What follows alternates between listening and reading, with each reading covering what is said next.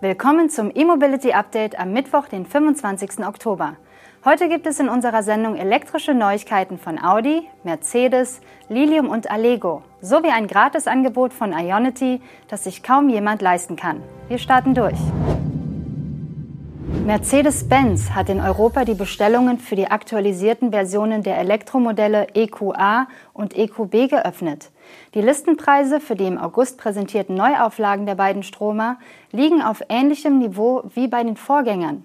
In Deutschland beginnen die Preise im Falle des EQA 250 bei rund 50.800 Euro. Der EQB 250 Plus startet mit rund 53.500 Euro noch etwas teurer. Sowohl der neue EQA und auch der neue EQB sollen zu Beginn des kommenden Jahres bei den europäischen Händlern eintreffen. Neben den Grundpreisen sind nun auch die Aufpreise für einige Features bekannt. Die erstmals im EQB für den Fünfsitzer erhältliche Anhängerkupplung kostet zum Beispiel 952 Euro extra. Die Änderungen an Optik und Technik sind seit der Vorstellung im August bekannt. Wie Mercedes nun zum Verkaufsstart mitteilt, gibt es auch eine leicht geänderte Angebotslogik für die beiden Stromer. Die Ausstattungslinie Progressive ist Serie, alternativ stehen Electric Art und AMG Line 2 zur Wahl. Funktionale Ausstattungen, die häufig kombiniert werden, sind in bis zu drei aufeinander aufbauenden Paketen gebündelt. Sie heißen Advanced, Advanced Plus und Premium. Darüber hinaus gibt es noch weitere funktionale Optionen zur Auswahl. Bei den Designumfängen wie Farben, Polstern, Zierteilen und Rädern kann die Kundschaft wie bisher das Fahrzeug individuell zusammenstellen. In der Mitteilung zum Bestellstart heißt es auch, dass die Mercedes-Benz Bank der privaten und gewerblichen Kundschaft in Deutschland attraktive Finanzierungs- und Leasingkonditionen bieten will. Beispielleasingraten werden allerdings nicht genannt. Dafür erwähnt der Hersteller eine online abschließbare Fahrzeugversicherung inklusive sogenanntem Elektroschutz. Darin ist auch eine Allgefahrenabdeckung für den Akku enthalten und das Ladekabel ist ebenfalls mitversichert. Das bayerische E-Flugtaxi-Startup Lilium hat zusammen mit einem amerikanischen Partner den privaten Verkauf seiner Lilium-Jets auf dem US-Markt geöffnet. Zudem läuft nun in Deutschland die Montage einer wichtigen Komponente. Zunächst aber in die USA. Die Partnerschaft umfasst eine kommerzielle Verpflichtung gegenüber Lilium für fünf Produktionsplätze – Somit kann der US-Importeur einigen Privatpersonen ein paar der ersten Lilium-Jets in einer Pioneer Edition auf dem US-Markt verkaufen. Der Preis dafür wird aber noch nicht genannt.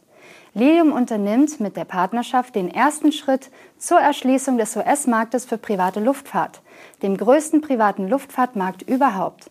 Das Privatkundengeschäft soll parallel zum kommerziellen Einsatz vorangetrieben werden. Auch dort will Lilium zunächst im Premium-Bereich starten und das Angebot dann für Fluglinien und Passagiershuttles erweitern. Eine weitere Neuigkeit gibt es aus Deutschland.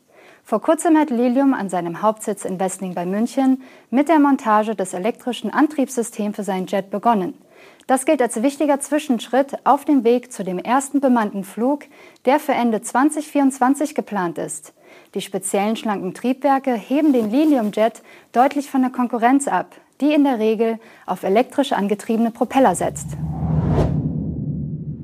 Die nächste Generation des Audi A4 kommt wohl ab Ende 2025 auch rein elektrisch auf den Markt.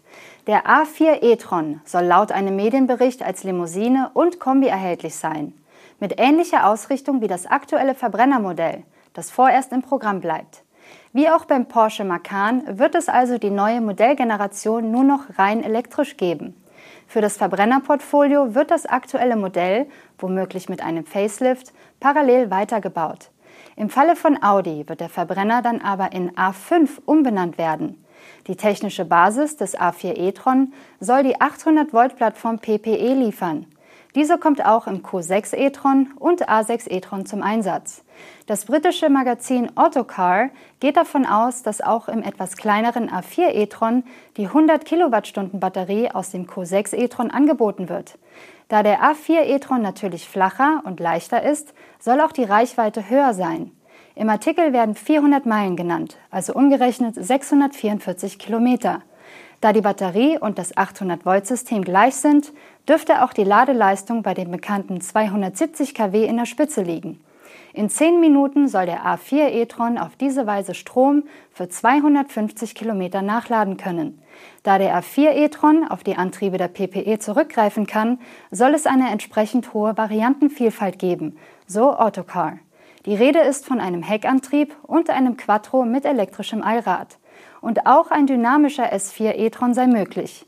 Als elektrischer Nachfolger des aktuellen A4 soll der A4 e-tron grundsätzlich dieselbe Kundengruppe in der Mittelklasse ansprechen, sowohl auf den Privatkunden als auch dem Flottenmarkt.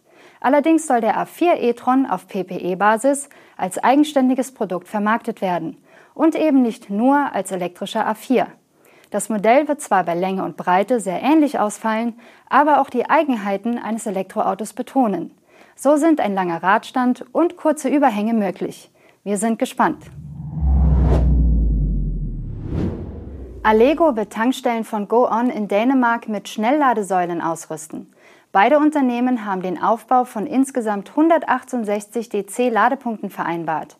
Dabei sind nicht nur einzelne Säulen, sondern zum Teil auch größere Ladehubs geplant. Bis zum zweiten Quartal sollen zunächst 48 schnelle und ultraschnelle Ladepunkte an sieben Go-On-Standorten in Betrieb genommen werden. Wenn man annimmt, dass in der Regel Ladesäulen mit zwei Ladepunkten installiert werden, entsprechen 24 Säulen an sieben Standorten im Schnitt 3,4 Ladesäulen je Tankstelle. In einer zweiten Phase sollen bis Ende 2024 weitere 60 Tankstellen mit insgesamt 120 schnellen und ultraschnellen Ladepunkten ausgerüstet werden. Hier ist es dann wohl nur noch eine Säule mit zwei Ladepunkten je Tankstelle. GoOn betreibt insgesamt 185 Tankstellen in Dänemark und das vorrangig in kleineren Städten, wo Benzintankstellen weniger allgegenwärtig sind und die Infrastruktur für elektrische Ladestationen begrenzt oder gar nicht vorhanden ist, so Allego. Daher soll über die Partnerschaft das Schnellladen im ländlichen Raum vorangebracht und vereinfacht werden.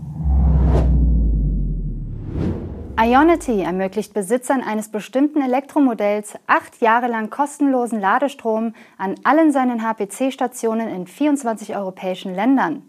Der Haken dieses verlockenden Angebots? Es gilt nur für das über 2 Millionen Euro teure Hypercar Rimac Nevera.